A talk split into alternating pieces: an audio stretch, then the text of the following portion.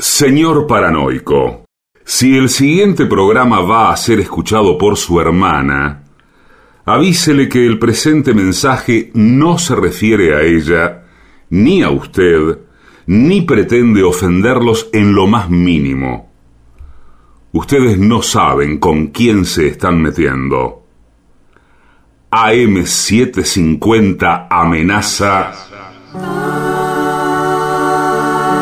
La venganza será terrible. Un ciclo que comenzó hace solo 35 años y ya le están pidiendo resultados. La venganza será terrible. Con Alejandro Dolina, meritócrata aplazado y terraplanista sin horizontes. Patricio Barton, un filósofo naturista que oculta el símbolo para mostrar la cosa.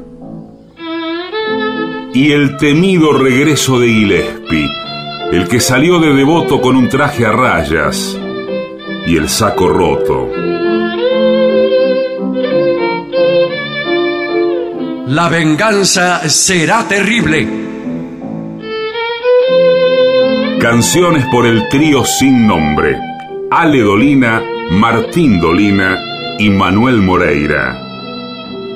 Producción, Maica Iglesias, Eugenia Gorostiza y Lucas Barrantes. Pesquisas literarias, Nicolás Tolcachier. Sonido, Miguel Vincent. La venganza será terrible. Una pléyade de intelectuales, valientes en la provocación, cautos en la controversia y fugitivos en la gresca. Y ya llegan con la astucia del Tero, gritando en Palermo y poniendo los huevos en la boca, nuestros intérpretes. Buenas noches, aquí comienza la venganza, será terrible. Nos esperan en su casa Patricio Barton y Gillespie. Hola amigas, buenas noches, bienvenidos a todos. Buenas noches, ¿cómo andan? Muy bien. Hablaremos de Iván el Terrible. Hace mucho tiempo hablamos del zar Basilio y de la maldición de que fue víctima por casarse en segundas nupcias. Y uno de los términos de esa maldición fue que iba a tener un hijo muy, pero muy malo. Bueno, ese hijo fue Iván. Vamos a contar hoy por qué a Iván se lo llamó el Terrible. ¿Qué fue lo que lo volvió un hombre sanguinario?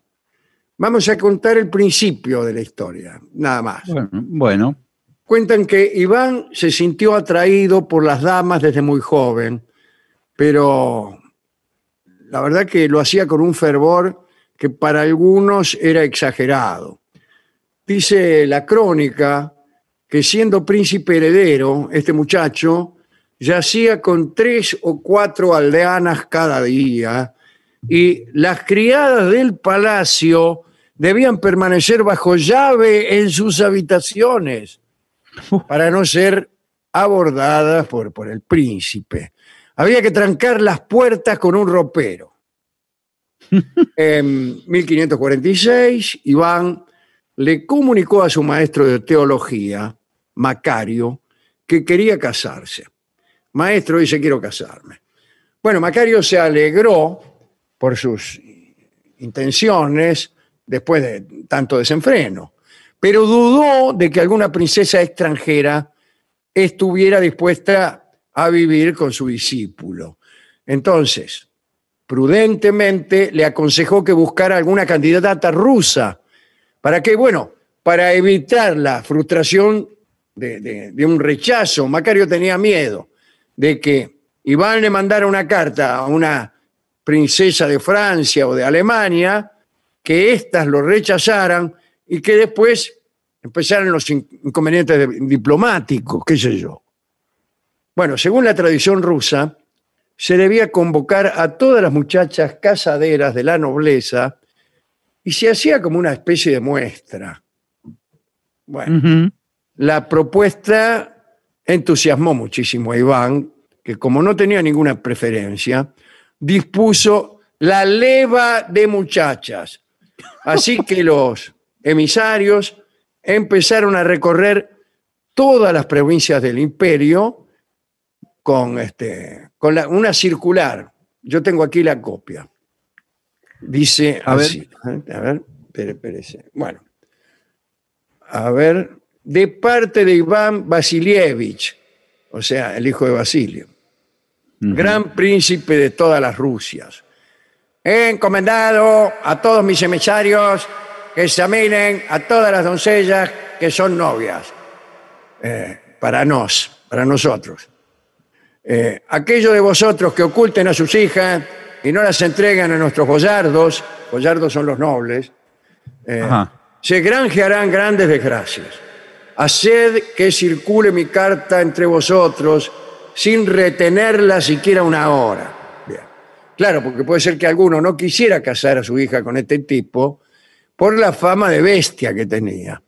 Sí, Bueno. sí. Eh, para esa gente, severas penas. En la capital de cada provincia, los hombres de confianza de Iván hicieron una primera selección. Esto quiere decir, saquen a los troncos. Eh, y después mandaron a Moscú a las chicas más agraciadas, que eran mil. Después se, Oh. hizo un- se hizo una segunda selección, quedaron 120 el zar de cuando en cuando iba a verlas, las examinaba.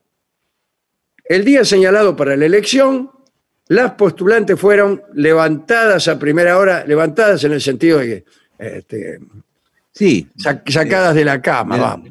claro. Y se presentaron vestidas con sus mejores pilchas. Imagínense que no, no, no van a ir como crotas. Bueno, eh, se acercaron a Iván una por una y después esperaron el veredicto. La ceremonia pedía que Iván le entregara un pañuelo bordado en oro a la ganadora. Iván casó el pañuelo y se lo entregó a Anastasia Romanovna Saharin Yuriev. Cuentan que la decepción del resto se hizo notar, naturalmente. Sí, sí, Un claro. Pero, murmullo, "Oh, qué sé yo, gritos, lamentos, desorden, "Oh, qué sé yo", eh, gritaban cosas. Bueno. La elección del zar no se debió ni a sus dotes intelectuales ni a la alta cuna de aquella dama, pero Anastasia era muy hermosa. Que, que Claro. Contra eso no hay reclamo. Y la boda se celebró el 3 de febrero de 1547. Iván estaba enamorado de Anastasia. Ella le dio seis hijos en diez años. Y fueron tiempos en los que la tiranía de Iván todavía no se hacía patente. Muchos observadores extranjeros decían que Iván era muy bene- benevolente con sus súbditos, pero algo vino a detonar la violencia.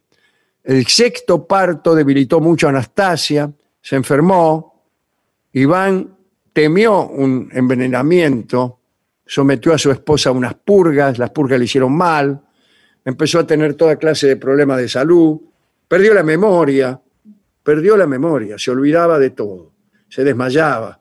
Bueno, al final se murió. Tantas purgas la hicieron sonar. Después de la muerte de Anastasia, Iván se volvió loco. Sus primeros crímenes se dieron pronto. Mandó a matar a un par de consejeros, mandó a matar también a los médicos que habían atendido a su esposa y de hecho nunca le sacaron de la cabeza que le habían asesinado a su mujer. Asesinó también a los coperos que se encargaban de servirla, Uh, porque por ahí le habían envenenado. Es que hay que decir que la mamá de, de Iván también había muerto envenenada. Bueno, empezó a matar a los que no tenían nada que ver. Cuando se le acabaron los que estaban cerca de Anastasia, empezó a matar a los demás. En una fiesta de máscaras en la cual estaba bailando, se topó con el príncipe Rebni, que no traía antifaz. Quiso obligarlo a ponerse uno. Rebni se negó. Es más, tiró el antifaz al piso y lo pisoteó. Iván lo echó del salón, pero enseguida le pareció que la pena había sido demasiado leve y mandó a unos esbirros para que lo apuñalaran. Lo mataron, lo mataron. Cuentan que los nobles, es decir, los boyardos, no podían estar seguros de nada, aunque no hubieran cometido ninguna falta, los podían matar igual. Entonces nadie salía de su casa o hacía bromas. ¿no? Estaban encerrados en un silencio perpetuo por temor a que el mínimo gesto los condujera a la muerte. La verdad es que todo el reinado de Iván fue una lucha contra los nobles, contra los boyardos. Por razones políticas, los boyardos habían hecho una, una conspiración contra él y conspiraban continuamente. Stalin se, eh, se sentía muy identificado con Iván el Terrible. Iván es del, del siglo XVI, ¿no? Eh, Sí, claro. Stalin decía que había que aprender mucho de aquel hombre eh, y siempre lo recordaba. Bueno, y, eh, Stalin era muy aficionado a la historia, leía todo el tiempo libros de historia e- y especialmente eh, de, de Iván el Terrible. Y se identificaba mucho porque eh, a él también se le había muerto la mujer, en realidad se había pegado un tiro, ¿no? Nadia Aliluyeva, así se llamaba. Eh, y él, él la quería mucho. Y la primera mujer de, de Stalin también murió muy mal, Cato Esbanizde. Murió porque eh, Stalin se sentía medio culpable, porque todavía no era gobierno. Stalin, al contrario, vivía medio conspirando y en la clandestinidad. Y andaban rajando siempre y esa vida le hizo muy mal a Cato, su primera mujer, y murió muy enferma. Se enfermó mal, quiero decir. Eh, entonces se sentía identificado con él. Eh, era su personaje histórico preferido. ¿no? Ah, mira. Y un día le voy a contar algo que, eh, que no es muy sabido. Un día de 1947 convocó a su despacho nada menos que a Sergei Eisenstein, el, el famoso director, el del acorazado Potemkin, Sí. que había filmado una película que se conoce mucho, que es justamente La conspiración de los boyardos, y acerca de Iván el Terrible y su lucha contra los nobles, los boyardos. Y Stalin la vio antes de que se estrenara y llamó a Eisenstein para hacerle un montón de, de correcciones y recomendaciones.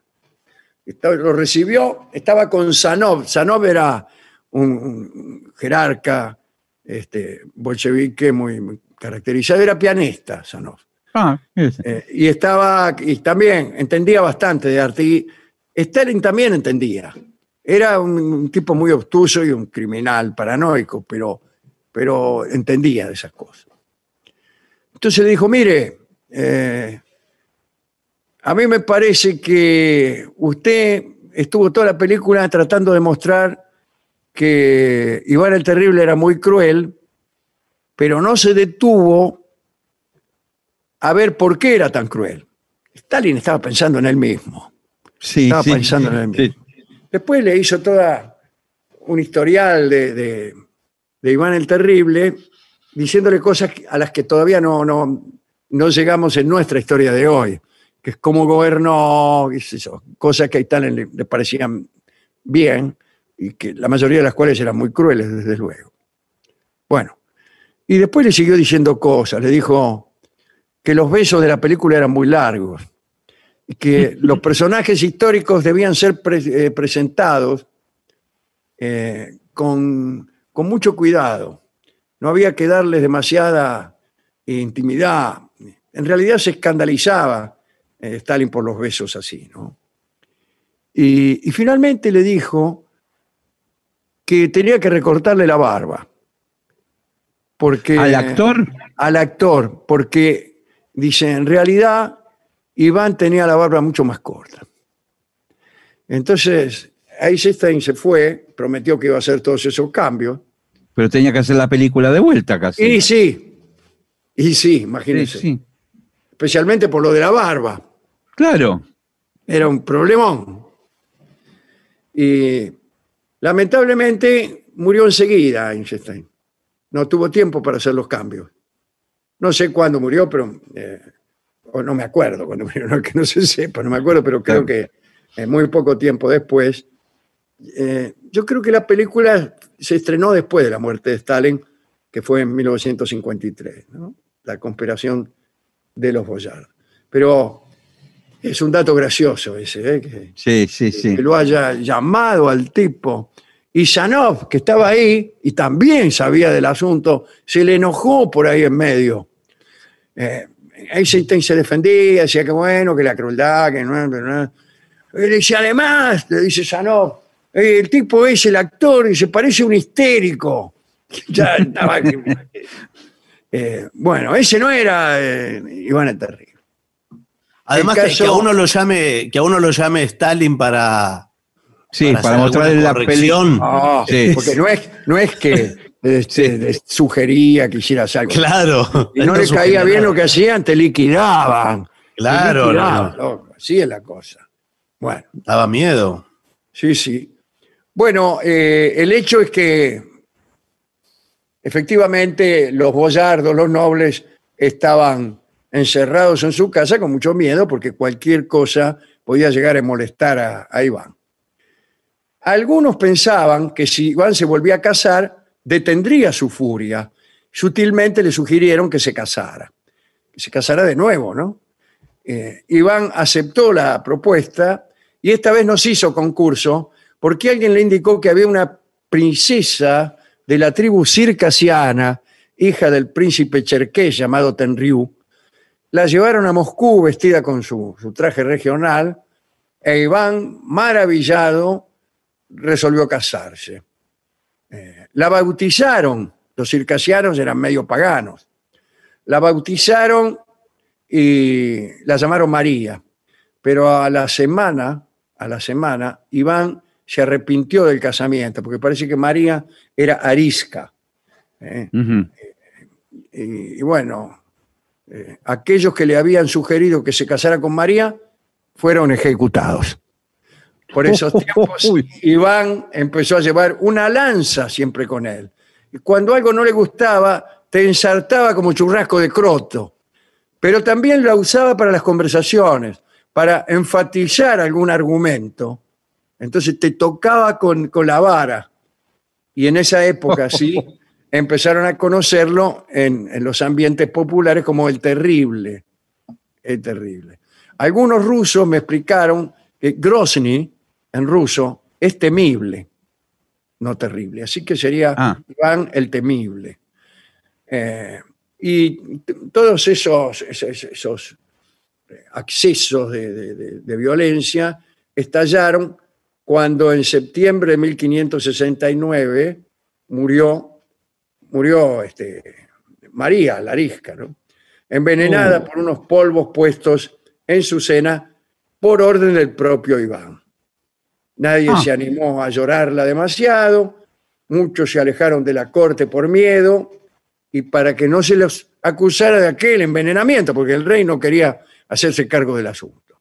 Los, eh, aquellos hechos violentos de Iván continuaron, pero nosotros nos quedamos aquí. ¿eh?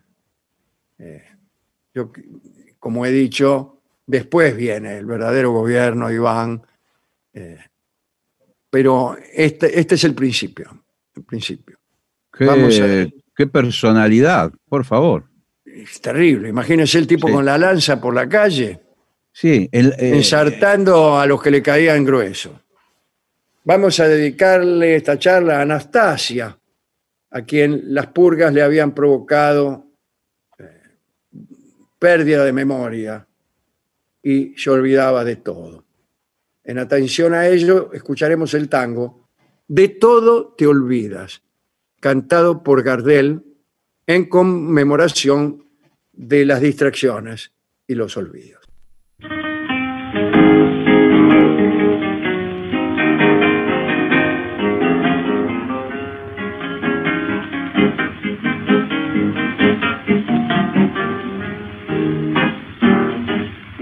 Tiempo esta parte, muchacha, te noto, más pálida y triste de ti que tenés. Tu carita tiene el blancor del loto y yo francamente chiquita no sé qué pena te embarga porque ya no ríes con ese derroche de plata y cristal. Tu boquita gorda sangraron rubíes, hoy muestra una mueca trasunzando un mar. El piano está mudo, tus ágiles manos no arrancan el tema del tango tristón. A veces te encuentras un poco amargada, llorar duele cerrada en tu habitación y he visto extrañado que muy a menudo de todo te olvidas, cabeza de novia limbada de amor. ¿Qué es lo que te pasa? Contame, te ruego, que me confidencies tu preocupación. ¿Acaso tu pena es la que carriego, oh, rimando cuartetas a todos contó? De todo te olvidas, cabeza de novia, pensando en el chico que en tu corazón dejó con sus besos sus credos amantes como un ofertorio de dulce pasión. El piano está mudo, tus ágiles manos no arrancan el tema del tango tristón. A veces te encuentras un poco amargada, llorando encerrada en tu habitación y he visto extrañado que muy a menudo de todo te olvida, cabeza de novia, nimbada de amor. Era Carlos Gardel en La venganza será terrible, de todo te olvidas. ADUNLAM, la Asociación de los Docentes de la Universidad Nacional de La Matanza. Una organización creada con un solo y claro compromiso, defender la Universidad Nacional, pública, gratuita y de calidad. 750.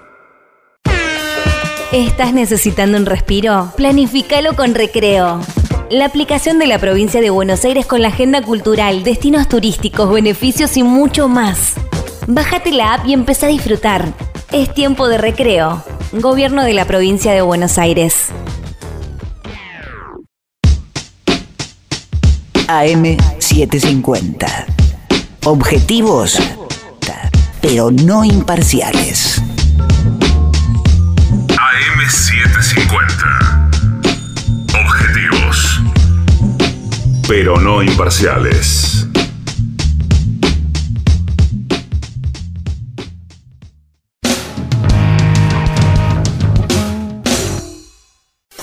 Siete cincuenta.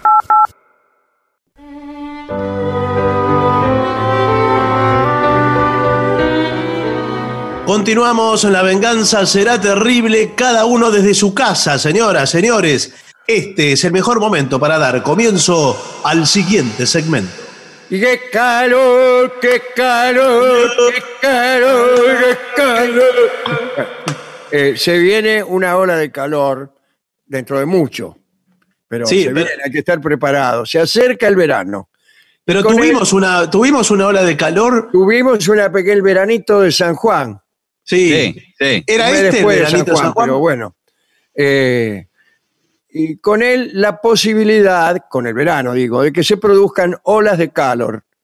Estos episodios de calidez intensa, amiga mía, pueden provocar efectos dañinos en nuestra salud, sobre todo en los sectores más vulnerables de la población, como los niños, los ancianos, los enfermos crónicos y los quebrados fraudulentos. ¿Quieres conocer las medidas adecuadas para estos casos? ¿Eh? Sí, bueno, Bueno, menos mal que contestaron que sí. Eh, si no nos te quedamos- diremos cómo enfrentarte a una ola de calor y a las consecuencias que esta puede provocar. ¿Cuál? Esta, esta. Ah, Eh, adelante, por favor. Bien. Primero, no salga de su casa eh, en las horas de máximo sol. No, claro, claro. Eh, Entre las 12 de la mañana y las 4 de la tarde no es recomendable salir de casa, ya que son las horas de mayor calor. Si vas a ir a la playa o la piscina, conviene que vayas de noche. No, bueno, de No. noche sería lo ideal, pero se, se puede ir tarde. Nosotros siempre estamos recomendando, y por eso dictamos eh, alerta naranja. ¿Usted quién es? Soy especialista, señor. Ah, ah, bueno, muy, bueno, Ah, muy sí. bien. Soy especialista. Muy bien.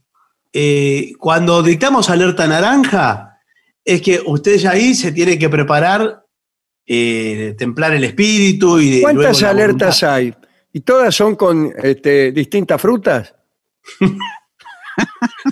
No, son colores, señor. Alerta, eh, ponele, son todos cítricos, me explican acá. Sí. Está el alerta quinoto, que es pequeño, el alerta mandarina, después Sí. viene el alerta naranja que usted dijo, y está el alerta toronja, Claro, que es ese- más grande.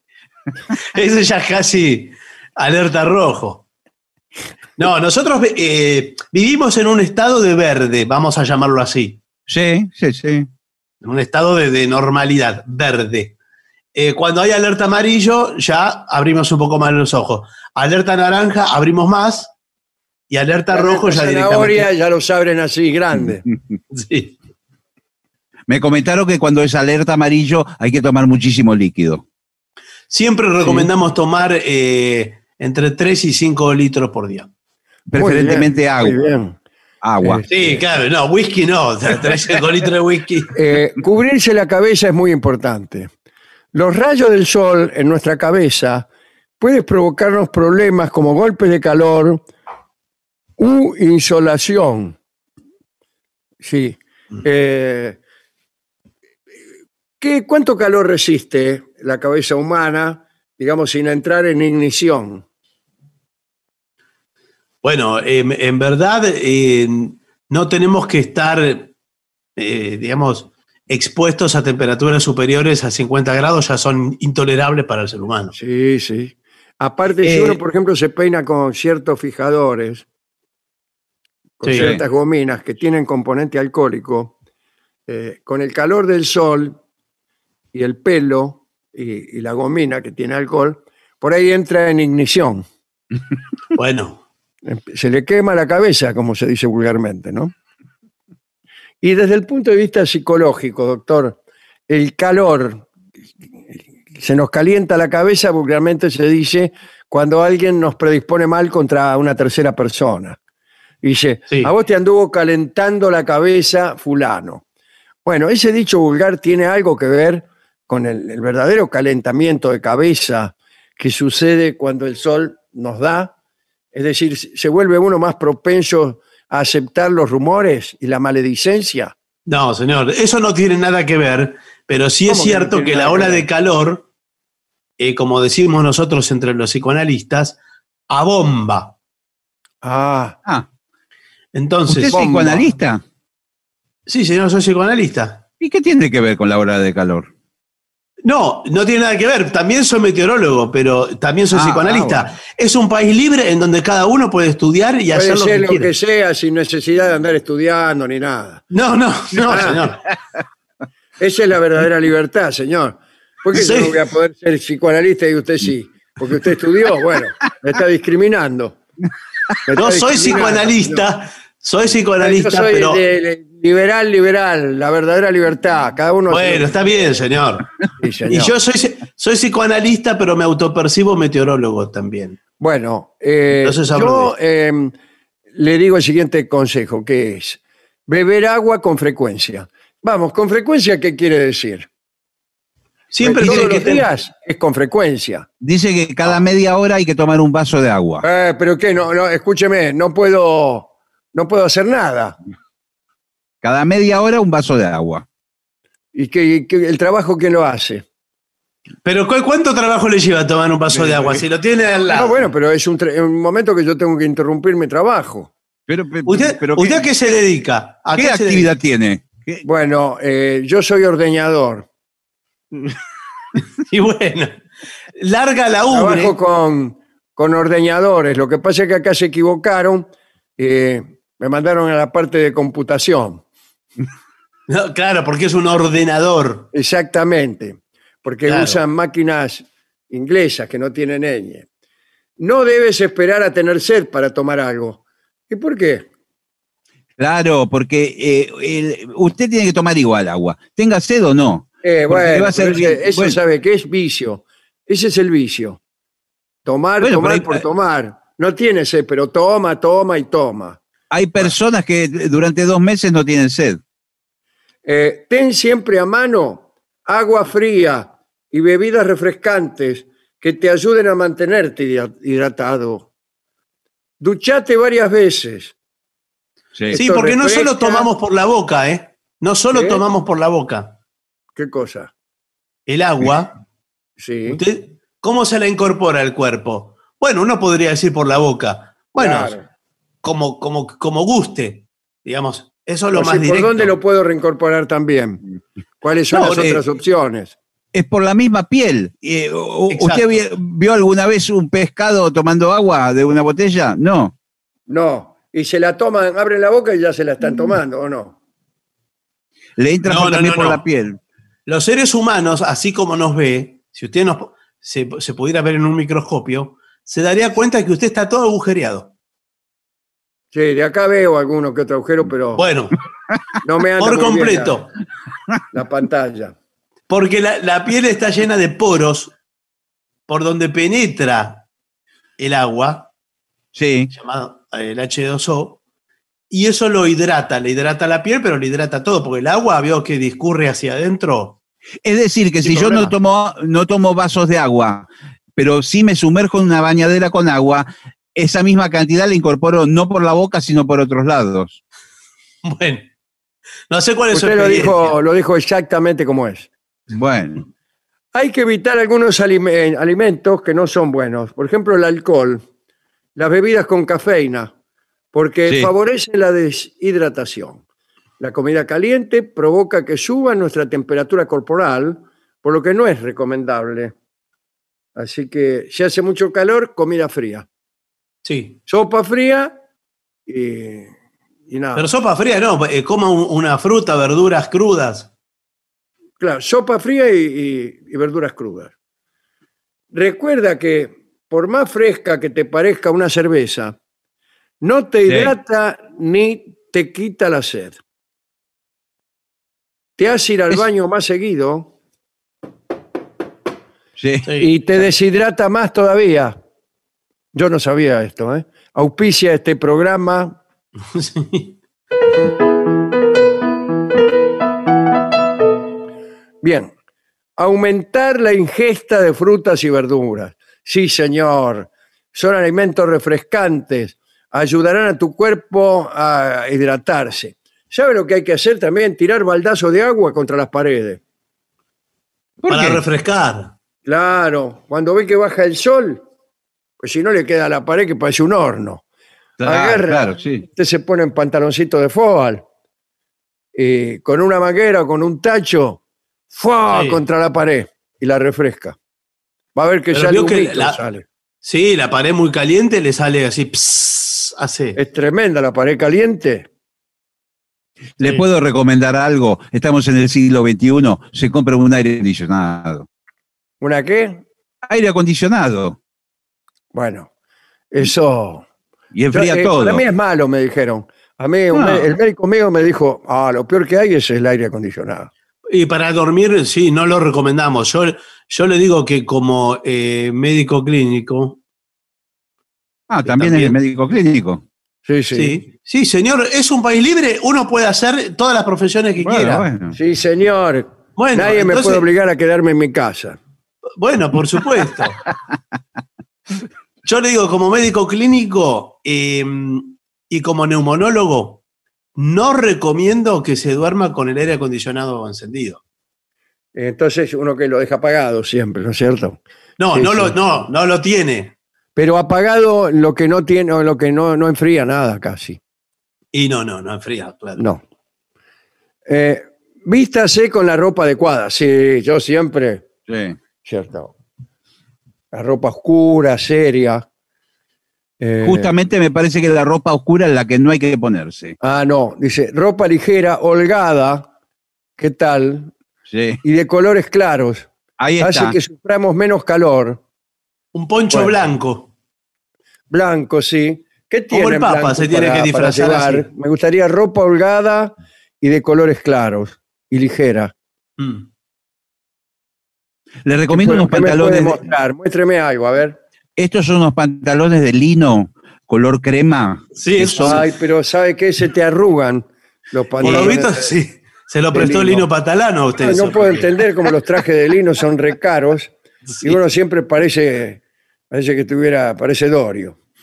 Mire, son sencillos, eh, solamente tiene un elástico, después no tiene bolsillos, no tiene bragueta, no tiene Ah, nada. sí, sí, nada. Sí. Usted directamente se baja los pantalones y que Dios elija lo suyo. Pero esos son, no son lo- los pantalones que usan de los ambos, los farmacéuticos o los tipos que te sacan sangre. Sí, sí, son muy profesionales estos ambos.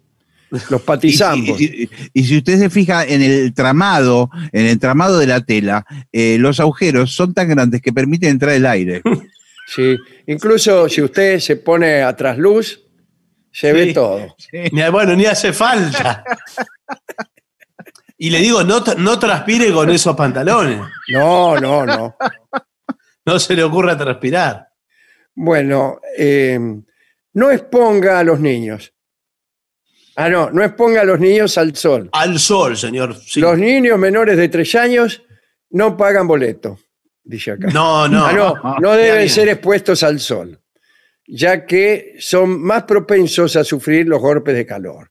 A partir Sí, de so- esa edad, o sea, ya los cuatro, cinco, seis, siete, Sí, sí, bueno. ocho, nueve, Sí, la, la Diez. niñez, la infancia. se debe proteger a los pequeños con protector solar, un sombrero o gorro o gordo y camisetas protectoras especiales, sobre todo cuando están en la playa o la piscina a la noche, ya que habíamos quedado que de día no.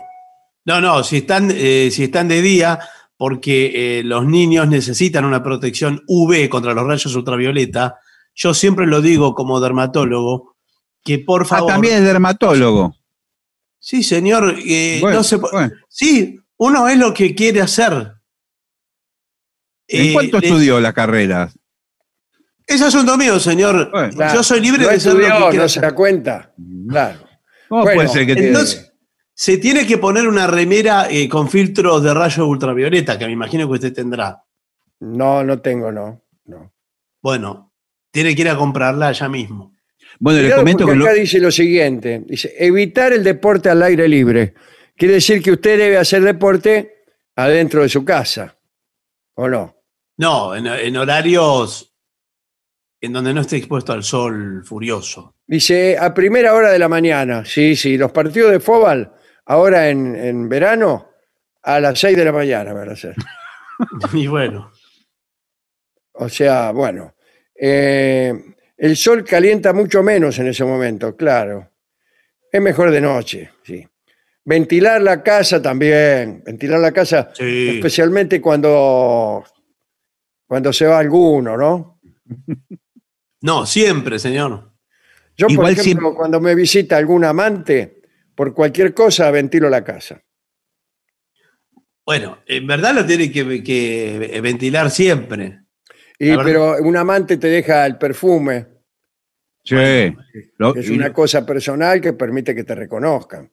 Es como decir, aquí estuve yo.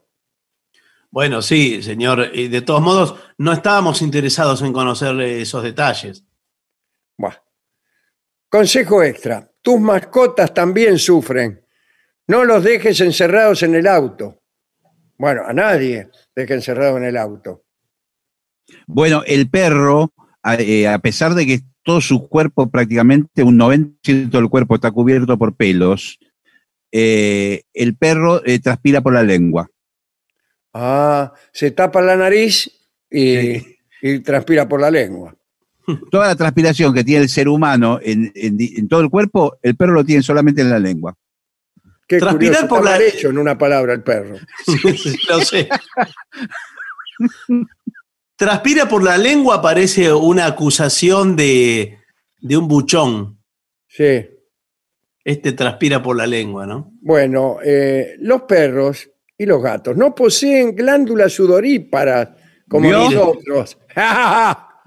Eh, yo me siento orgulloso de mis glándulas sudoríparas.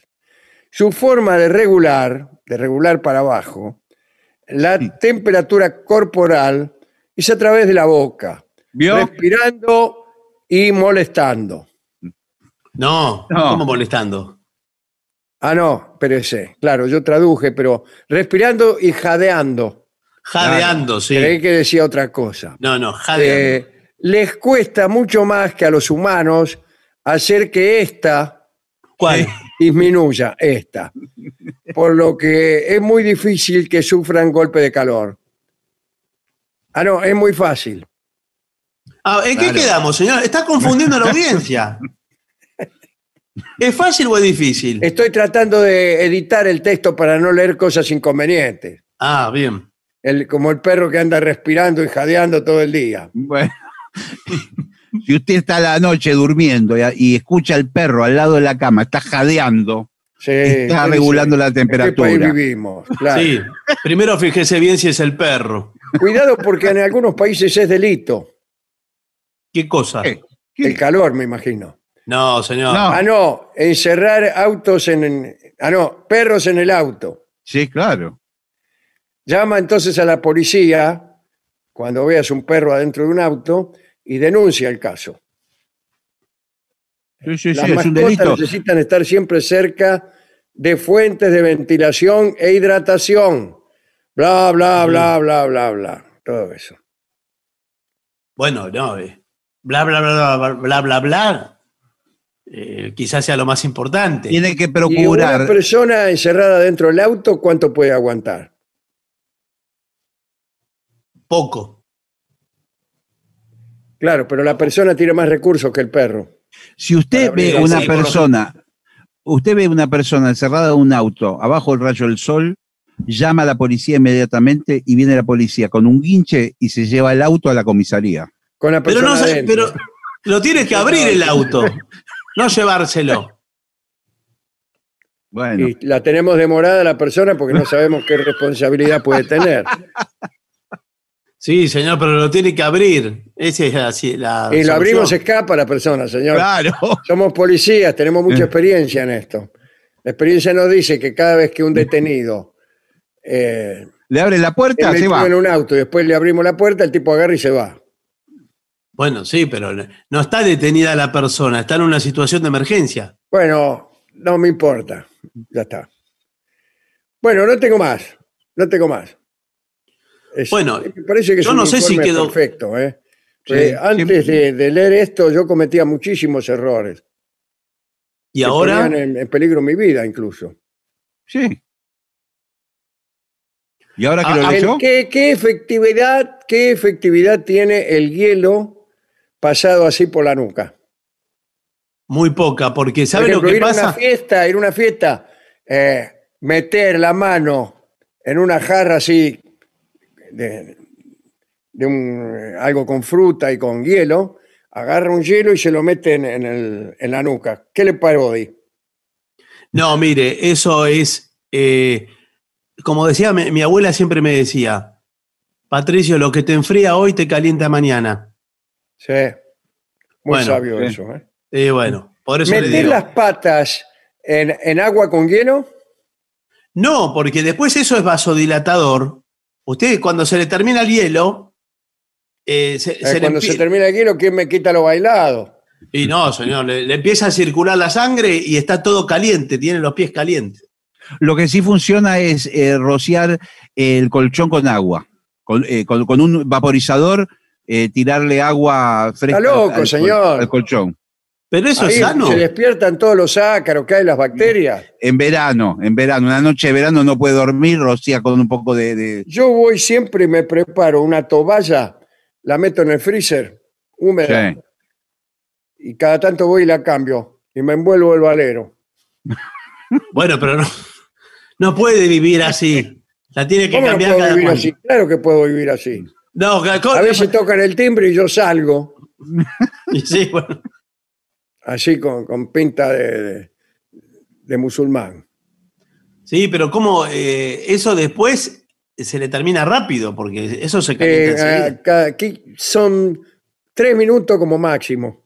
Y bueno, Después ya vos mismo se, se calienta la toalla. Salvo cuando hace frío de verdad, entonces no. Pero cuando hace frío usted ya no necesita eso. Claro. claro. ¿Se entiende lo que estoy diciendo? Sí, Oh, claro. O es muy difícil. No, sí, sí, lo entendemos, señor. Si usted no lo está explicando, está diciendo algo que nosotros le estamos tratando de, de poner los puntos. Buah, buah. Yo la verdad voy a cortar esta comunicación. Pero ¿por qué? siento, siento que yo vengo a traer un informe beneficioso para la comunidad y ustedes lo único que hacen es poner palos en la... En, eh, No, ¿Cómo es? En la rueda, ahí está. Me parece que el informe fue muy completo y abundante en detalles. Bueno, muchísimas gracias. Vamos a hacer una breve pausa.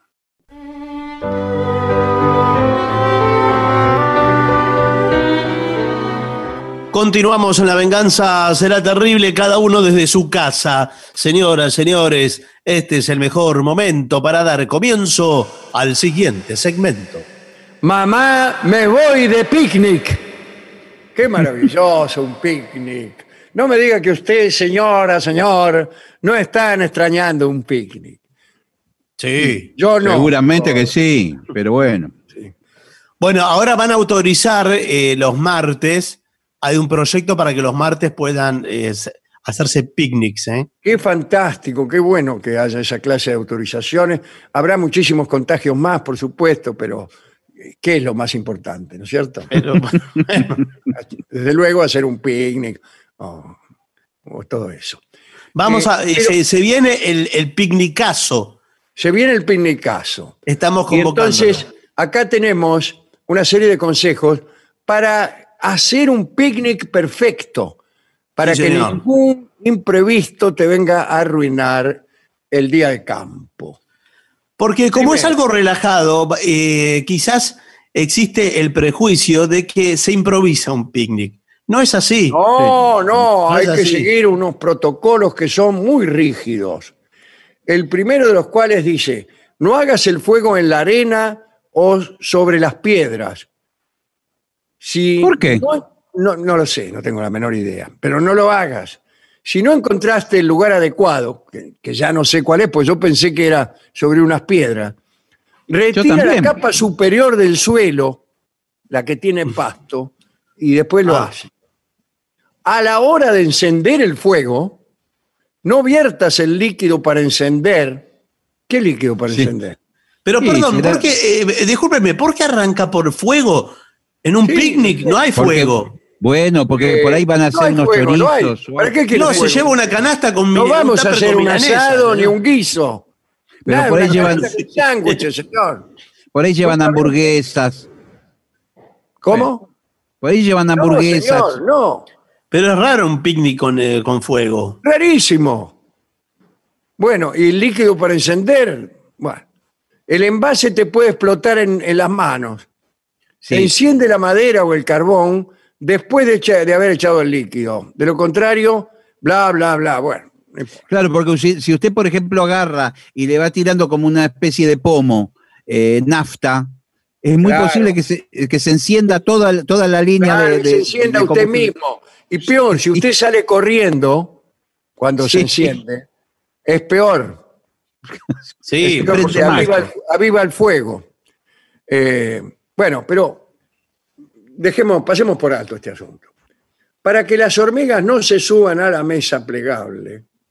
¿Quién Eso dijo sí. que vamos a llevar una mesa plegable? Pero bueno, pon sus patas, las patas de las hormigas, me imagino. No, señor, la de la mesa. Contenedores desechables con agua. Agarra las hormigas y a cada una le moja las patas con agua que llevarás en contenedores desechables. Puedes poner menta seca o cáscara de pepino sobre la frazada. ¿Qué frazada? Ya no vamos a dormir.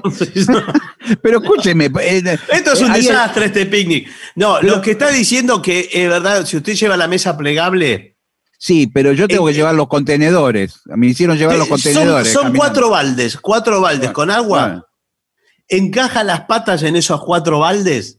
Y no Sí. se suben más las hormigas. No se sube Ahora, más las hormigas. Traer los cuatro, los cuatro baldes en el Expreso Reconquista es, es un poco Pero los tres vacíos y apilados. claro. Bueno, sí, metidos uno dentro del otro. Claro. Para ahuyentar a los mosquitos, usa romero. ¿Qué tal, romero? Sí, qué arquerazo, ¿eh? O salvia. ¿Qué tal, salvio? El toto salvio. Solo echa algunas hojas de estas plantas sobre las brasas de la fogata o el asador. De golpe estamos haciendo un asado. ¿Cómo insiste con el fuego? Bueno, Usted lo primero que hace es caminar, inspeccionar la zona y va juntando salvia, romero, aromáticas, todo lo que. Claro. perdón, que hay ¿usted, quién es? ¿Usted quién es? Yo trabajé más de cinco años en los bosques de Seiza, ¿eh? Claro. donde están las piletas. Yo los conozco como la palma de, de mi mano. Ah, bueno, entonces sí. Sí. eh, Para mantener los alimentos frescos, usa una bolsa térmica o un contenedor hermético con tapa. Cuando presionas la tapa, el aire del contenedor se retira. Si no hay oxígeno, no hay bacterias. Bueno, muy bien. Un tupper, un tupper. Para mí esto no-. Para mí esto es mentira. Pero ¿Cómo? discúlpeme, cuando usted cierra el, el, eh, el tupper, ¿queda algo de aire adentro? Claro que queda aire adentro. Y además hay bacterias que viven, qué sé yo, en el agua, ponele. Y sí, Bueno. Claro, si usted se lleva una, una sopa de verdura, Bueno, en el agua hay oxígeno también, dirá usted. y sí, claro. Bueno, si estás al lado del agua, no lavé los platos en el río, ni tampoco en el lago, ni tampoco te lave la cara en la orilla. Momentito, que no lo lave con detergente ni con jabón, pero usted puede, después ¿Pero de comer el asado, al río o a usted? ¿Cómo es el asunto? usted termina de comer el asado, enjuaga toda la vajilla en el, y, y es algo biodegradable, los peces comen de ahí y todo. ¿Sí? no, pero discúlpeme, los peces no, los peces no comen chorizo. Los No comen huesos, los, los huesos, los pedazos de, de grasa, todo eso. Pero ¿qué va a tirar Lo que no come- eso? Lo que no lo come que lo deje. ¿Qué, qué va a hacer? Pero no, señor, eso es una suciedad absoluta. ¿Qué- qué- ¿Usted qué cree? ¿Que hay eh, que tiburones ahí? No. No sé. A sé su hay- casa. hay peces que son muy grandes, señor. Sí, claro. Bueno, No, nosotros, mire, hacemos eh, los picnics sustentables de los nudistas. sí. Sí. Que, Tengo que entendido que los hacen en la Patagonia, ¿no? Claro, y, y abrazamos la naturaleza, abrazamos al planeta, abrazamos al ser humano. A todo el mundo, en realidad. sí. Bueno, eh, no, no andamos tirando nuestros desperdicios eh, a la naturaleza. Los llevamos a nuestras casas, los guardamos. No tenemos mucho en dónde, pero los guardamos. Claro. eh, Y lo, van, lo van degradando todos los días. en una bolsa comunitaria. Atención, acá accidentes que se pueden producir que son muy desagradables. Si se te pega una garrapata, Sí, esto pasa en el campo. no elimines la garrapata de inmediato. Trata este asunto con más seriedad. Sí. Limpia el área con aceite vegetal. Haz un rulo con un hilo y ciérralo entre la cabeza y el cuerpo de la garrapata. Claro. O sea, para ahorcar al la horca, la horca y la de, aprieta bien el hilo y la decapita. Y le queda Pero yo no, no le veo cuál es la Jala el hilo cabeza. hacia arriba y saca la garrapata, después písala. Claro. Para saber si la garrapata es portadora de encefalitis, debe llevarla viva al laboratorio en los primeros dos días desde que te la sacaste. Sí. Eh, bueno, ¿qué la pone en el tupper? Le dije, no, no vayamos de picnic, le dije. No. Te Ahora quemaste tiene que, tiene que tener mala suerte para justo agarrar una garrapata con encefalitis. una encefalitis, déjame. Si te quemaste, si las quemaduras son pequeñas, corta una papa cruda o una zanahoria en rodajas y aplícalas a la quemadura. Dos, vierte agua fría sobre el área afectada y échale sal. y, y nada. Sí. Si O le las puede cosas son fuertes, bueno, eh, sonaste. Tenés que ir a- al hospital o aplicarte pantenol. El pantén o pan, pancután. No sé qué es el pantenol. Ar- ardor ser- que, solo quema el, que solo calma el pancután, dicen Lelutier. Si te intoxicaste, Sí, entonces esto puede pasar. Sí. Eh, haz una infusión. Bueno, toda una cosa, una receta acá. Un té, sí, un té ahí con No, agua y no con. tomes alcohol. Su efecto No. sobre el organismo solo empeora tu situación. Te picó una abeja. Y solo las abejas dejan el aguijón. Sí, sí. Qué frase, Sí. ¿no? Si te picó una avispa, y qué sé yo que me picó. Y sí, mí- mírelo lo que le picó. que empiezo a correrla, a ver qué es. No intentes encontrar el aguijón porque no está. Y al tocártela, puedes infectar la, la- la picadura. Para retirar el aguijón, usa una tarjeta, claro, Sí. porque no, si no, no te lo dejan sacar, eh, de plástico común. Ángulo de 45 grados frente al aguijón, presionando ligeramente la piel Claro. y ya está. Sí, por supuesto. Por eso, eh, con una tarjeta de crédito, una simple tarjeta de crédito, puede ser nuestra aliada en una Claro, situación como, así. como tantas veces, ¿no? Si te topaste con una serpiente. ¿Pero dónde fue usted de picnic? No, sé, no, ¿Vimos puede Palermo? pasar, ¿eh? Puede yo no pasar. quería eh, venir, no quería venir. ¿Dónde fuiste? Bueno, pero. Dijimos ir a los bosques de- bosques de Palermo, no, no. a- En los bosques de Seiza hay culebras. Muy pequeñas. Bueno, no vayamos. Bueno, Si notaste una serpiente que se está arrastrando, no te muevas, dice. Dale la oportunidad de retirarse. Las serpientes solo atacan cuando sienten algún peligro, cosa que les ocurre siempre. Primeros auxilio en caso de mordedura. Limita el movimiento de la extremidad mordida, eh, porque ese movimiento aceleraría la circulación sanguínea y chao. Desinfecta Claro. la herida, aplica un torniquete, pero no más de 30 a 40 minutos porque te morís si no. claro, Claro. Una, agarra una bufanda, algún pedazo de tela, lo ata bien apretado. ¿Qué- po- ¿Cómo va a tener una bufanda en un picnic? Y sí, Si va de y picnic. Y se hacen el 21 de septiembre. Bueno, 21 de septiembre, eh, bufanda. Bueno, y dice, No. acude, sacude al doctor lo más rápido posible. Acude, acude. acude, acude. ¿Acude o sacude? ¿Cómo es? No, no, acude. Por favor, lea bien el informe porque confundimos a la audiencia. Es sacude. Bueno, eh, Ahora tiene que tener bien en claro cuál es la limaña que lo picó, ¿eh? porque en algunas hay que ponerse rodajas de papa con sal, en otras hay que ponerse otras cosas, la ta- o la tarjeta de crédito, eh, o uno tiene que... Bueno, es imposible. Uno no va a tener ni cinco minutos de tranquilidad. Y bueno, pero nosotros vinimos para pasarla bien. donde ya está todo preparado. Es un parque, pero a seis pasos hay un tipo que vende pancho. No, bueno, pero eso no es un picnic, señor. Ah, no, ¿qué es? ¿Y No, qué? eso Este va, a sí. ser un, va a ser un asado este. Pero entonces vaya eh, a la cancha huracán, es lo mismo. tiene razón el, no, tiene razón el señor. El picnic no es ir a comer constantemente. Es llevar una lona y pasar el día. Y si uh, usted puede ir a un negocio y se compra todo lo que necesita en un kiosco que queda ahí a pocos metros y ya tiene todo resuelto. Y ya está, claro. Que te- No, pero el picnic- no hay- seguro que no va a encontrar una serpiente, una gata peluda, no sé qué cree que, la, que lo iba a picar. En el picnic usted pone el mantel a cuadros, la canasta y la guitarra y Ahora, canta. cuidado, cuidado porque hay muchos eh, que asaltan picnics. ¿Y qué se llevan? Van a reventar picnics, sí. ¿Qué se lleva de un picnic, señor? Todo. La- el dinero, eh, objetos de valor, celulares, Sí, cámara de fotos, filma- filmadoras. Oh, el, el- el reloj. Bueno, la, Usted iba a la llevar verdad que una, mesa, una mesa con cuatro patas iba a llevar. Chao, se le hicieron. no, más que cuatro patas. Yo la mesa de la que me quiero comprar Sí.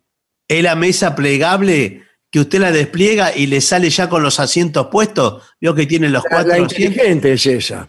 Esa es, eh, es Es hermosa. una, es una valija. Usted lleva la valija, la abre. La abre y le salen los asientos, todo. Le falta el florero, el centro de mesa, nada más. Y se sienta. Extraordinario es eso. Y nadie sospecha, porque dice, ¿qué llevará esta en la valija? Claro, lleva la mesa. Eh, documento, guita, textos para las clases. Y usted abre la valija ahí, saca una mesa con cuatro sillas. Ah, yo, yo, yo, mujer, veo que mi hombre está llevando semejantes pertrechos y me enamoro. Bueno, no sé si se enamora por eso. Yo, Pero- cuando abrió la valija y vi lo que sacaba este hombre, me enamoré.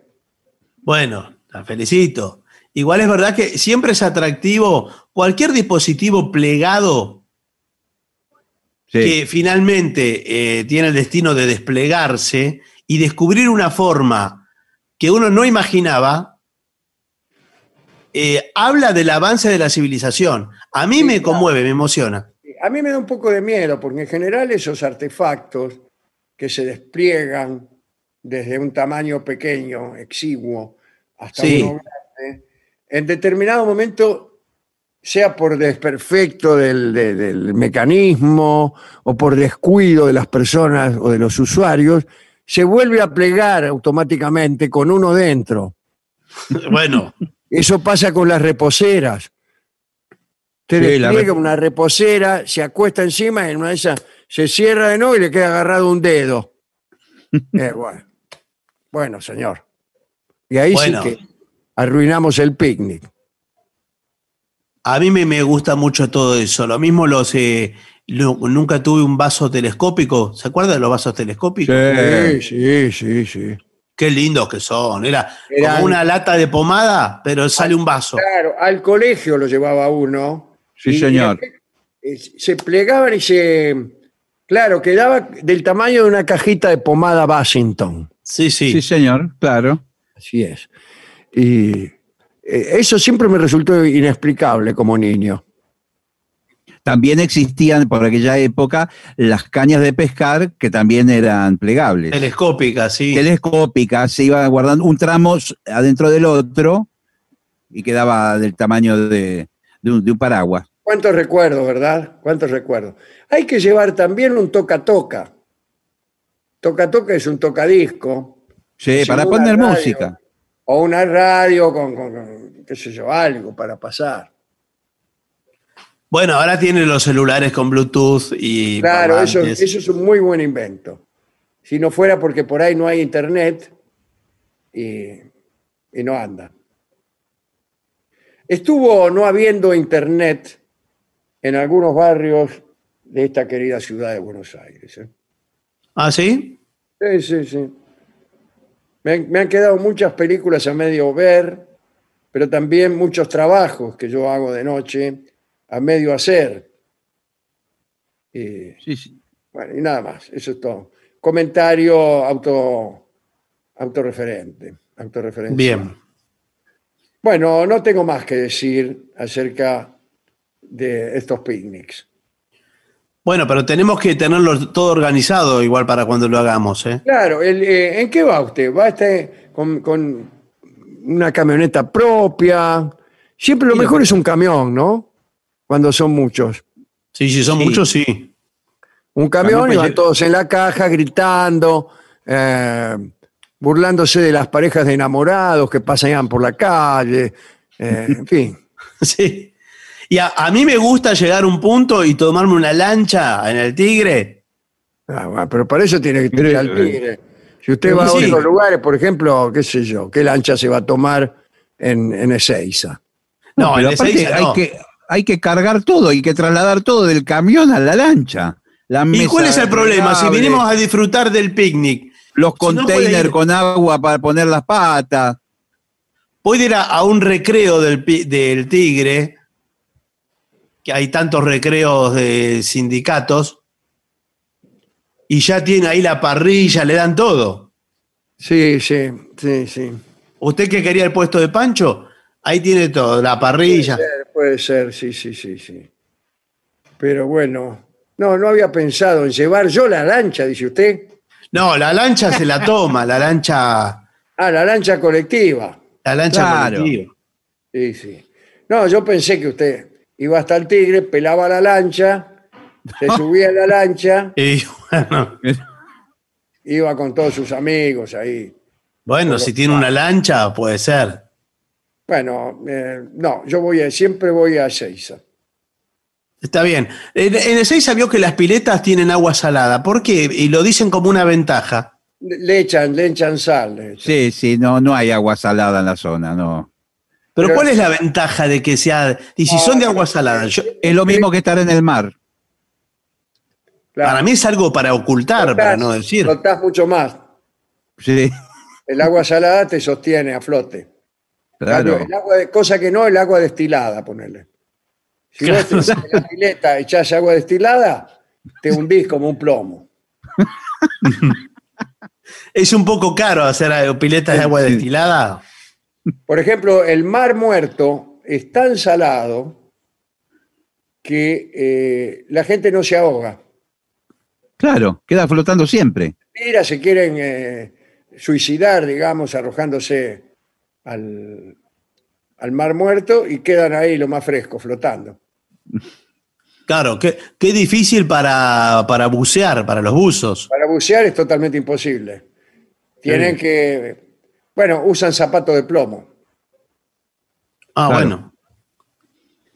Lo difícil es poder salir. Bueno, eh, creo Bueno. que estamos atrasados, de manera que no estaría mal hacer una breve pausa.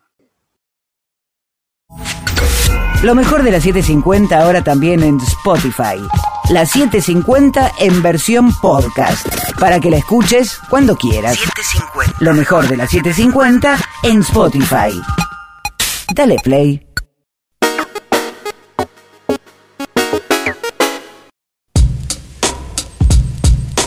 AM750. Objetivos, Objetivos, pero no imparciales. pero no imparciales. AM750. Objetivos, pero no imparciales. Pero no imparciales.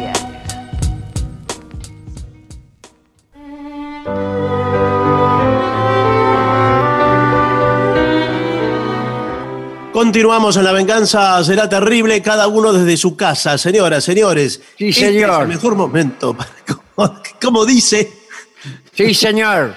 Sí, que este es el mejor momento para dar comienzo al siguiente segmento. Mamá, voy a salir a caminar solo. bueno, Sí, Bueno, este es un cuidado. informe para aquellos que gustan de caminar so- solos. ¿Quieres caminar solo? Sí, ¿cuántas veces quiere que se lo diga? sí. Eh, debes hacerlo bien y con seguridad. Es un informe de la psicopedagoga experta en aprendizaje y salud, María José Roldán Prieto. ¿Qué tal? ¿Cómo le va, María José? Que nos dice, caminar solo tiene grandes beneficios para ti, tanto para la salud como para el bienestar emocional. Si caminas solo, puedes ir a tu ritmo, sin que otros te exijan más o menos en tu rendimiento. Claro, pues si uno va caminando con un tipo Sí. de esos que caminan despacio y uno se tiene que dar vuelta a cada, a cada rato, es, es- es tremendo eso, señor. O al contrario, hay un tipo, por ahí le toca un tipo de dos metros que tiene la, la, la- la- la pierna como zancos y Claro. tiene que ir del tipo. Que caminan así como, Sí. como Pancho Ibáñez. Rápido. Sí, Como Moreira, ¿no vio cómo camina Moreira de rápido? Sí, Moreira camina como si estuviera apurado por ir a algún lado.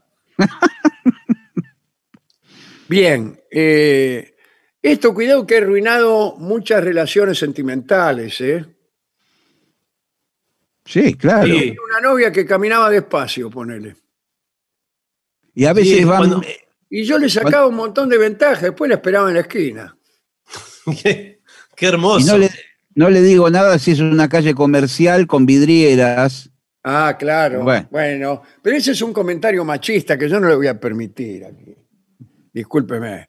Eh, porque la mujer, etcétera. Bien. Eh, hay personas que prefieren ir acompañadas para poder tener una mayor motivación en cuanto a hacer ejercicio. Sí. Pero, pero no, qué sé yo. Bueno, continúa adelante a ver qué es lo que dice. Eh, primero, decide cuándo vas a salir a caminar. ¿Usted qué prefiere? ¿Salir a caminar a la mañana, a la tarde, a la noche o nada le importa un bledo? No, bueno, depende del lugar en donde que- esté, ¿no? Dicen que es mejor salir a la mañana. Dicen que es mejor salir a la mañana porque ya predispone, lo predispone bien para el resto del día. Eh, a mí me predispone mal para el resto del día. No, porque usted hace ejercicio. Usted, por ejemplo, está en eh, Mar del Plata, se levanta a las 6 de la mañana, sale a caminar, desde, va desde Parque Camet hasta el puerto y vuelve. ¿sí? Por No la rambla. me conoce, Sí. conoce Y, cuáles son mis preferencias, sí. y- y en el camino se compra una medialuna ahí donde le dije. Sí. Claro. Y todo ese tiempo lo aprovecha para contemplar, para pensar. Las mejores decisiones se toman caminando. Cuidado que la, serenidad y la templanza sobrevienen siempre durante caminatas matinales. Eh, tienes que cumplir un horario, eh, pero a lo mejor te gusta la noche. En ese caso, eh, lo mejor para mí es ir calzado. Y porque hay barrios que son peligrosos eh, para Ah, salir a la claro, noche. Son peligrosos. Usted directamente va con un chumbo en el bolsillo. No, señor. ¿qué y se le acerca a alguno a hacerse loco, primero hace un, un disparo intim- intimidatorio.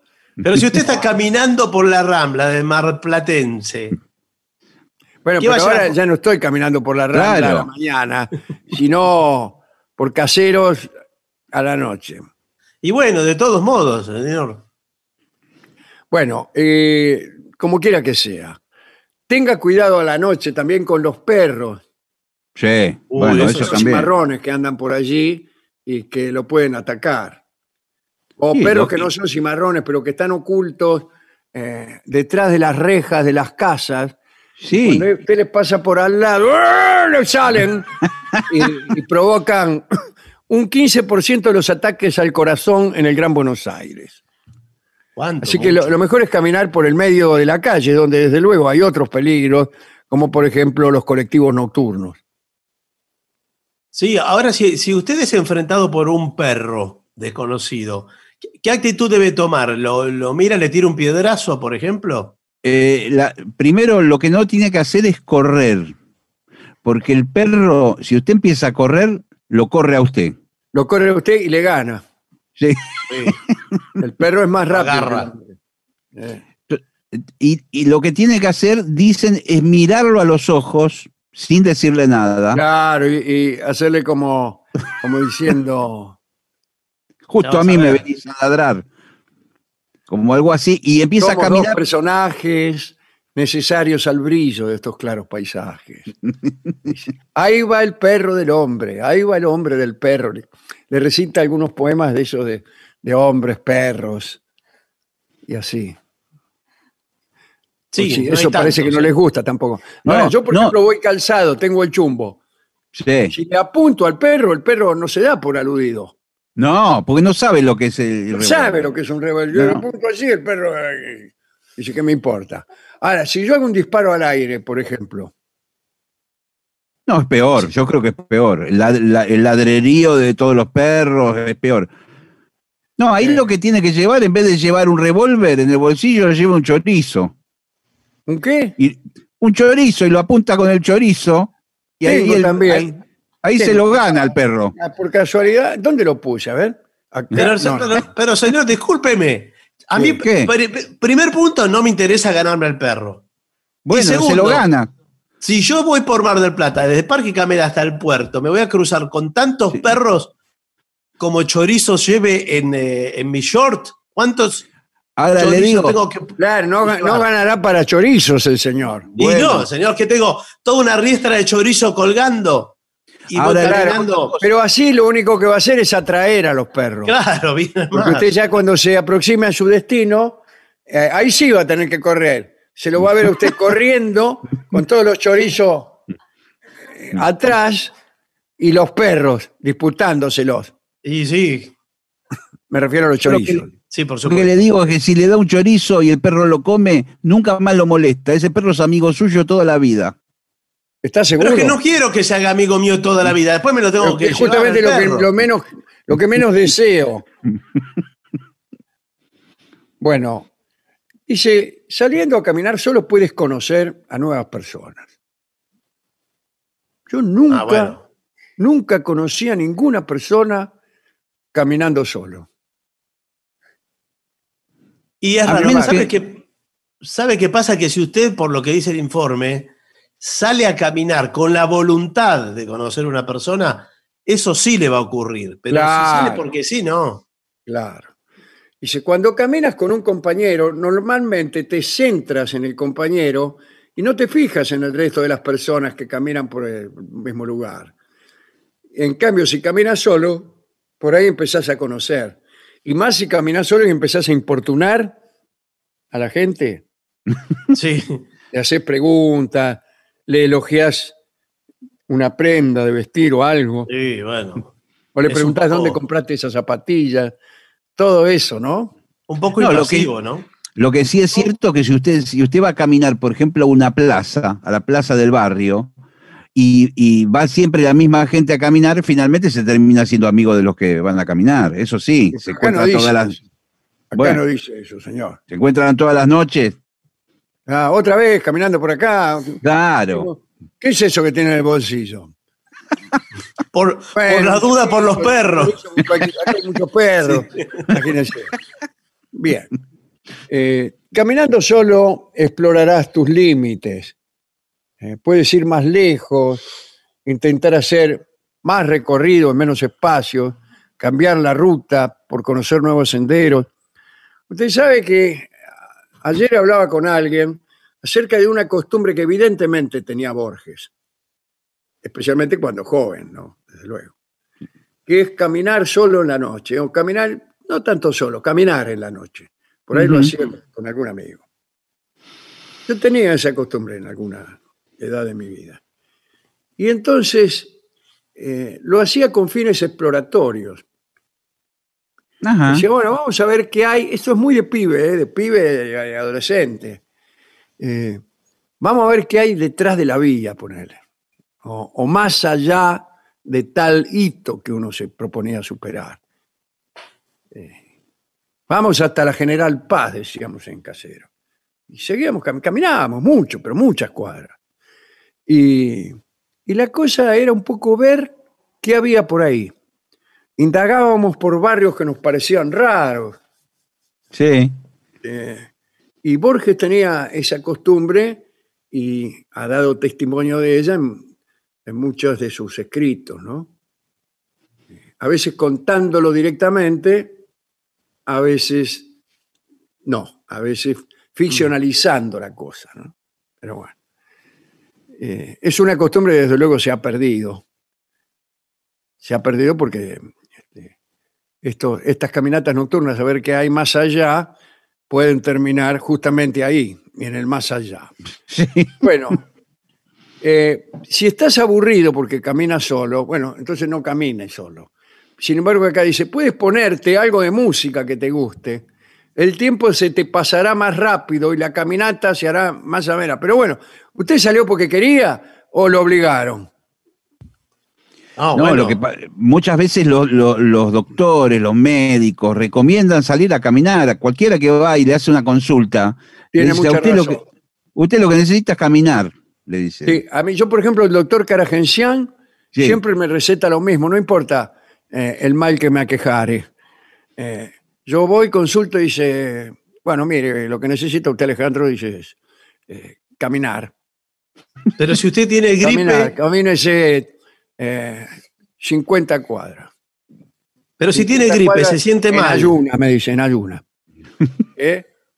Es raro, como para todo es lo mismo. Para Sí, casi todas las cosas, le dicen. Otra cosa, y dice, eh, ¿se le pasó? No. Bueno, haga 75 cuadras. Ahí está.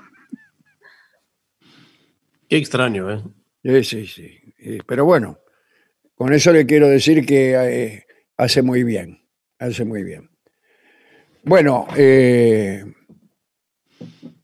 Cuidado, eh, informa, cuidado con la seguridad, ya lo hemos dicho, pero informa a personas de tu alrededor que vas a caminar y por dónde irás la- eh, tu ruta. Muy bien. Avisar porque uno sale a caminar para que Sí, todo el señor. barrio lo sepa. Está muy bien. Yo si siempre eh, lo llamo a Rolón Sí. y le digo, Gabriel, mira, te llamo porque quería informarte, voy a salir Sí. a caminar ahora. y bueno, salgo de casa, voy a agarrar Rivadavia hasta la General Paz y después Sí. vuelvo. Bueno, señor, pero que le avise. Bueno, bueno, dice, qué, qué bueno que me avisaste, Alejandro, porque eh, siempre es bueno saberlo, ¿no? Bah, y nada más. Bueno, mire, ahora hay aplicaciones para el celular que a usted le pueden hacer un seguimiento todos sus familiares.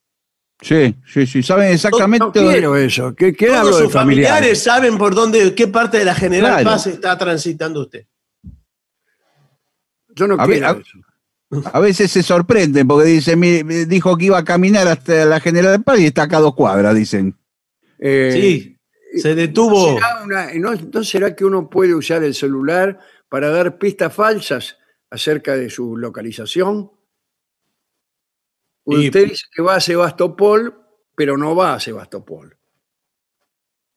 Bueno, eh, una nueva aplicación que hay para hacerla caminando Sí. con el celu es justamente una sesión de psicoanálisis. ¿Caminando? ¿Caminando? Usted va caminando y le va contando al psicoanalista que lo está escuchando. Cada tanto le hace, "Ujú, ah, mira. y, y usted le va contando. Y entonces yo estaba corriendo, pero corría siempre en el mismo lugar. Le, le cuenta un sueño, ¿no? Sí. Sí. No, no podía moverme, no podía, no podía correr. Sí. ¿Por Y qué? Era, ¿Por qué? era mi casa, pero no era mi casa. Mm. Sí, ta- también era su voz, Se pero gana bien su voz. dinero, el psicoanalista gana bien su dinero. ¿Sabe lo que es aguantar que te cuenten un sueño? Dios mío. No, pero porque los sueños están eh, llenos de significantes para que el Para psicoanalista ello, uno no sabe qué significa. Claro. No. Ellos sí, ellos sí. Enseguida te dice, ah, dice, ¿y usted que por casualidad no tenía seis dedos en vez de cinco? Pregunta el psicoanalista. No, le dice, o al menos no me los conté. Imagine, uno está durmiendo y no se va a empezar a contar los dedos como un son. Sí. Y dice, ah, qué lástima, porque si me decía que tenía seis dedos, eh, yo eh, entonces encontraba explicación para muchas cosas, pero ahora no. Bueno, pero no, no, pero eso no puede decir, eso es una mala praxis, eh, hacer, Bueno. Entonces usted al día siguiente no le dice, efectivamente tenía seis dedos. Ah, lo agarré. dice el psicoanalista. Bueno, eh, lleva siempre el teléfono contigo, ¿eh? Eh, Para llamar al número de emergencia si es necesario, o a la policía. Sí, sí, sí. Hay- sí. Lleva Hay que- agua. Bueno, eso aconsejan, llevar una botellita con agua eh, en, un, en un bolso o en, el, o en- o en- o en el bolsillo, en algún lado. Es muy importante que lleves, además de ropa, dice. Sí, Sí. no voy a andar desnudo por ahí. El único que camina solo desnudo es el señor. Sí, señor. Sí. Para poder hidratarte siempre que lo necesites. Ten un perro. Bueno, si, si voy con un perro ya no, no estoy caminando solo.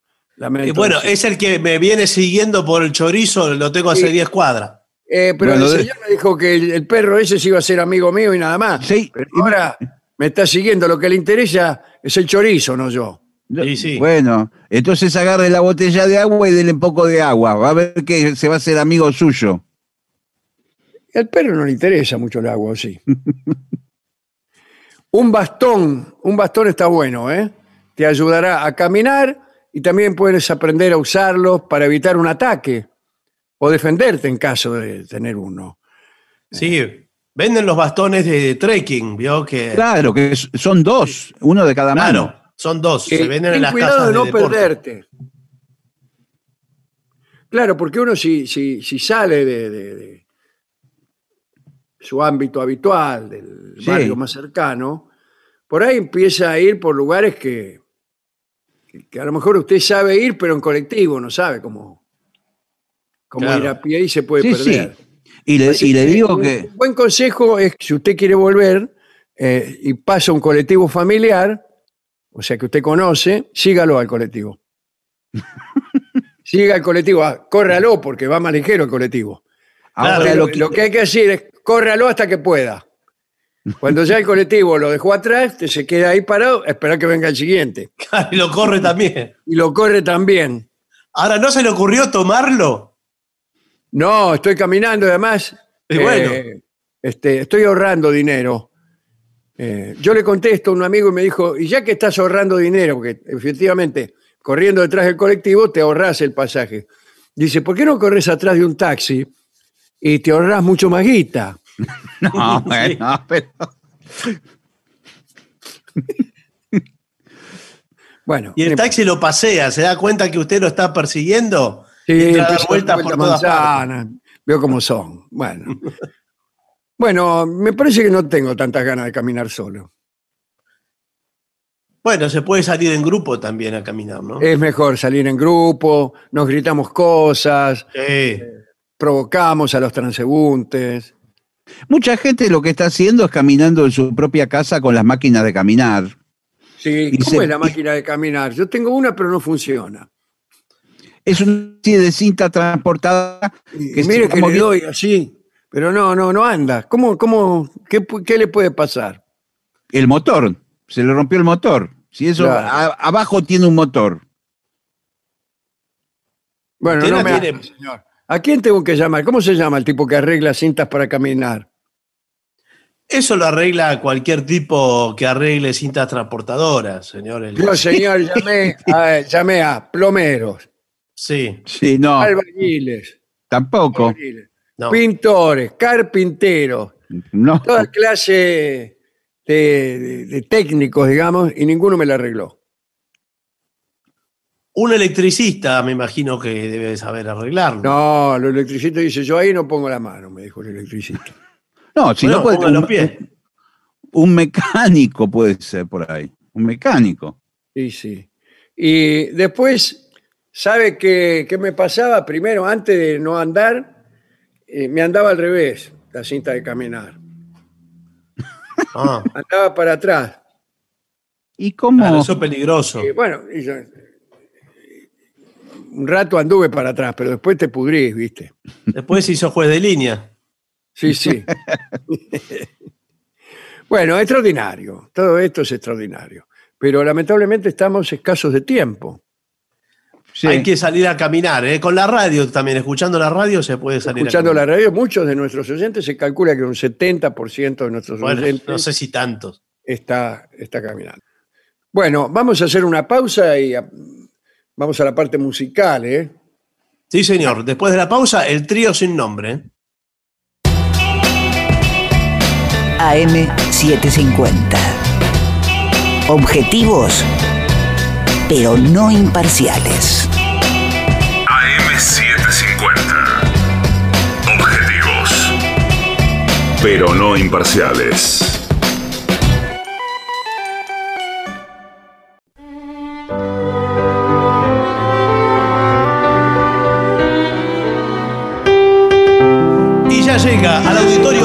Caretas de la ciudad de Buenos Aires, nuestro querido, nunca bien ponderado maestro, maestro, el sordo, Arnaldo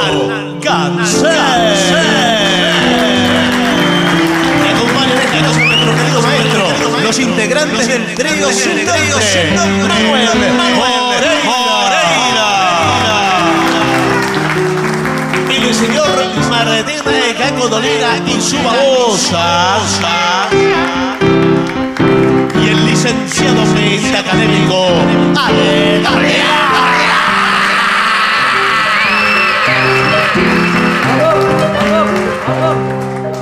Muy bien, hay muchos pedidos. Le piden el tema Tell Me Why ¿De los Backstreet Boys o de los Beatles? de los Beatles. Ok.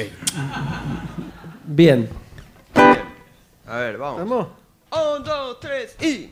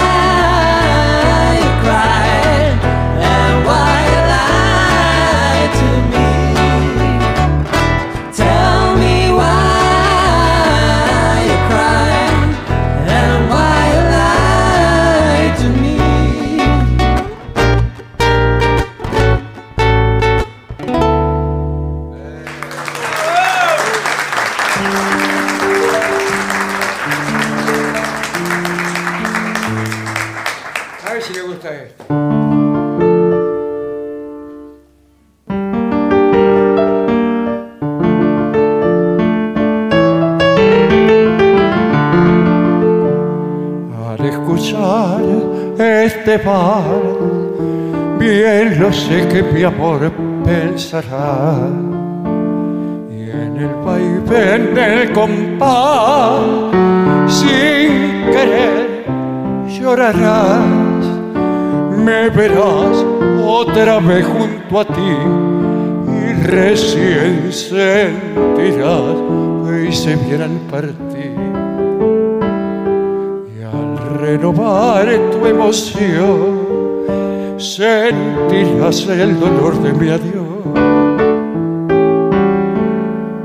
Lo escucharás en los pianos y violines más lejanos. Te lo dirán con sus sones los nocturnos bandoneones trepará por tu reja con su pena, con sus quejas y no podrás ignorar que compuse este mal recordando tu amor y aunque trates de olvidar al oír tu emoción llorarás.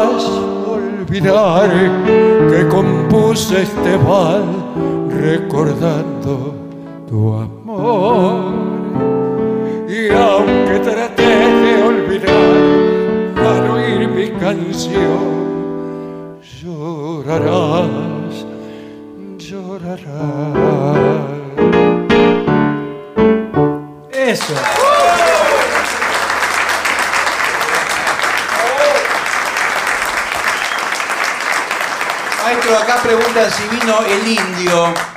Vino, vino. Qué temprano. ¿Qué, ¿qué quiere?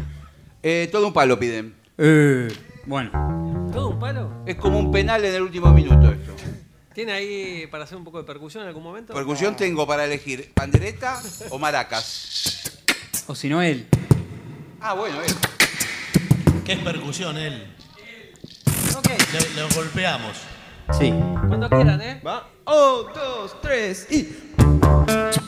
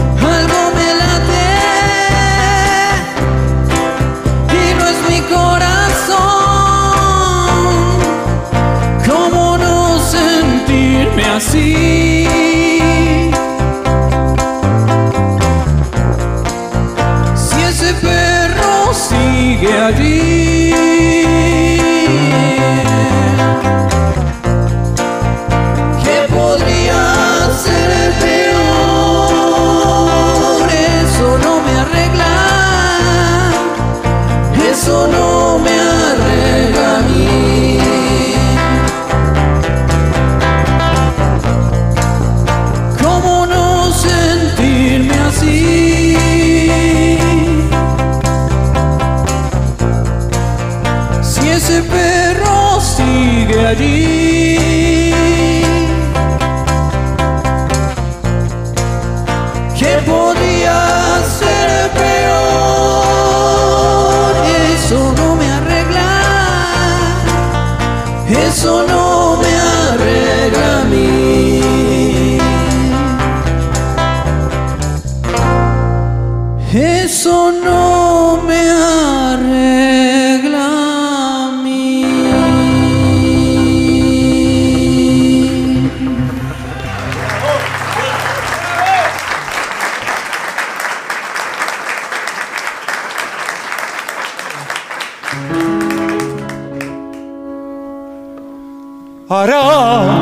Corazón, cállate un poco y escucha por favor este chamuyo.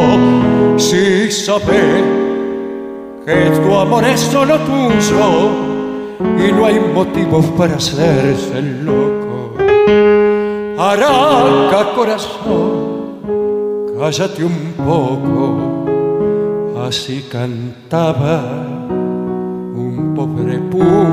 punga que a la gallona por culpa de ella fue a descansar mientras la paica con su donaire por esa calle de Buenos Aires se echó a rodar.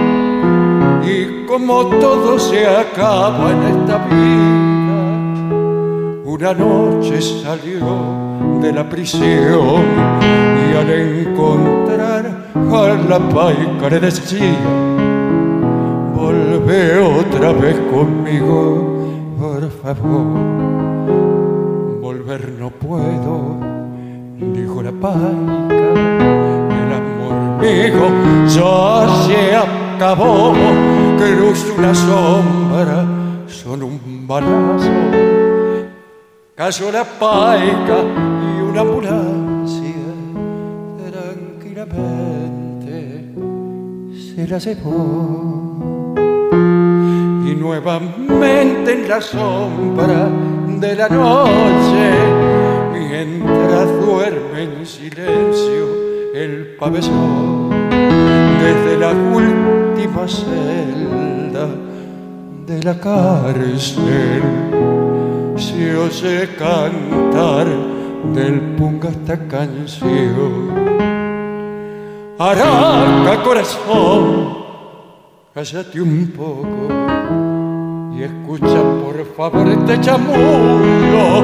Si sabes que su amor nunca fue tuyo y no hay motivo para hacerse loco. Araca corazón, cállate un poco. Qué bien.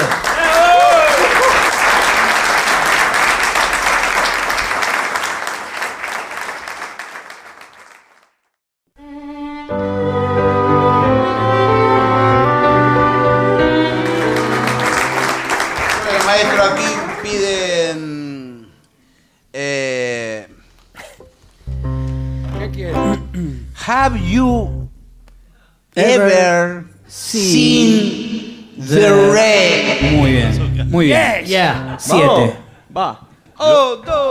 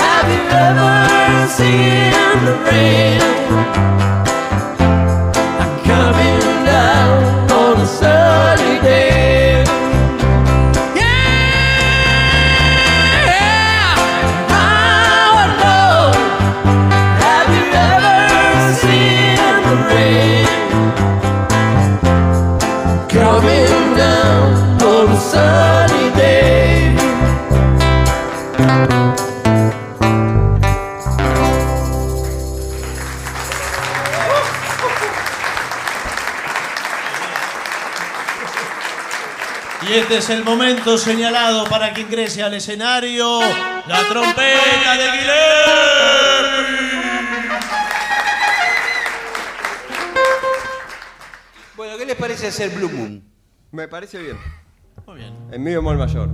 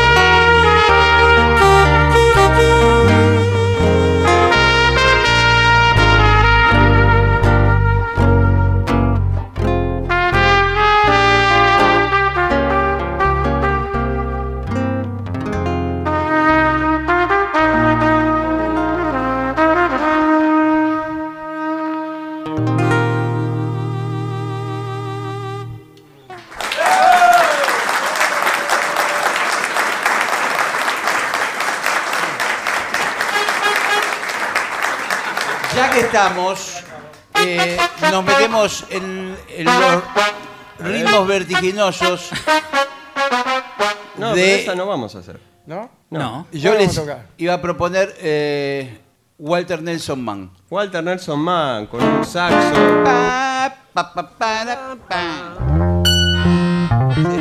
Momentito. No nos vamos con esta. ¿Con cuál nos vamos? Con esta. ¿Con cuál nos vamos? Con esa. Bien.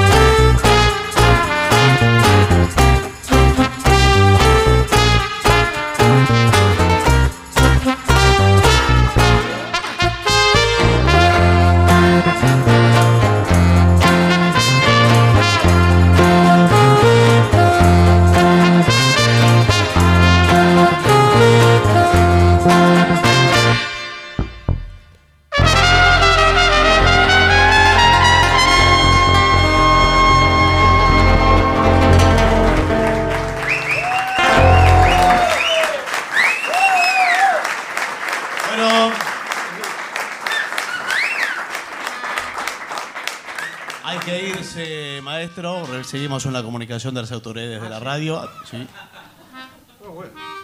Así que hay que marcharse. ¿Con qué? ¿Qué quiere tocar? Quizás con el himno. Nuestro prócer y guía espiritual. Sí, que no es el- lo mismo que el himno. Cuando decimos el himno nos referimos al Bueno, himno de Liverpool. momentito. No, no nos, nos referimos a eso. Cuando se dice Otra himno vez. sí, pero esta, en este caso no. Esta vez no. No. ¿Eso es? Sí.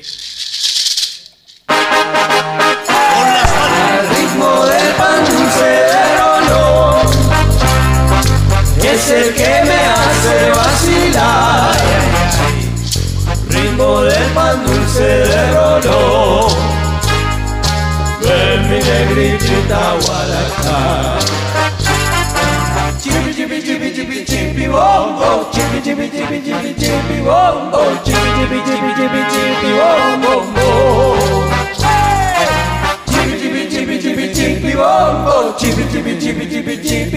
whoa jibby jibby jibby jibby jibby whoa al ritmo del pan dulce del rollo adiós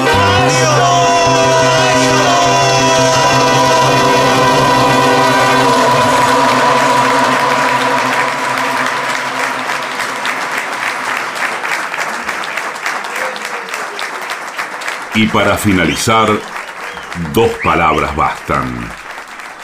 Gracias.